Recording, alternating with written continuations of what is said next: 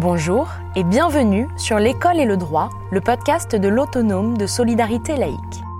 L'ASL œuvre depuis plus d'un siècle pour accompagner les personnels d'éducation face aux risques de leur métier. Cette série de podcasts a pour vocation de vous familiariser avec des notions juridiques qui peuvent vous être utiles dans votre quotidien. Aujourd'hui, je vous propose d'écouter mes échanges avec Maître Christine Ramon, avocat conseil de la délégation départementale du Cantal, sur la question de la dispense de peine et du casier judiciaire.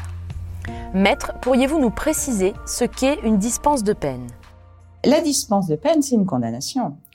Une personne est reconnue coupable. Elle a bien commis les faits pour lesquels elle est convoquée devant un tribunal. Seulement certaines circonstances vont permettre au tribunal de ne pas prononcer de peine. Ils vont prononcer une dispense de peine. Il y a trois conditions. Il faut que le reclassement paraît acquis, il faut que le dommage soit réparé et que le trouble a cessé.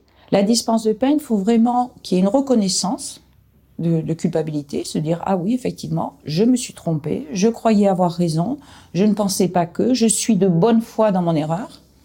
Et s'il y a eu une victime, eh bien, euh, effectivement, il faut que l'indemnisation soit acquise au moins en son principe, même si elle n'est pas versée.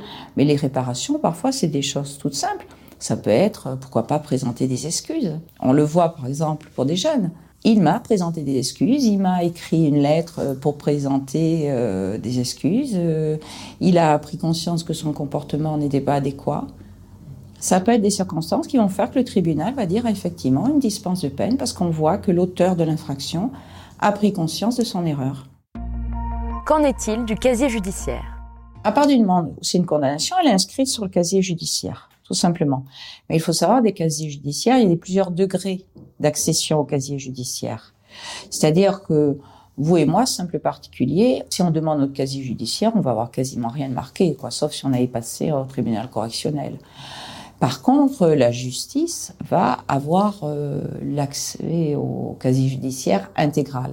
Il va y avoir un jugement, et dans le jugement, dans la décision judiciaire, il va marquer que la personne est coupable de d'avoir euh, commis des dégradations, euh, d'avoir construit un, un bâtiment euh, sans avoir les autorisations administratives, euh, d'avoir fait rouler un véhicule alors euh, qu'il n'avait pas l'autorisation, etc., etc.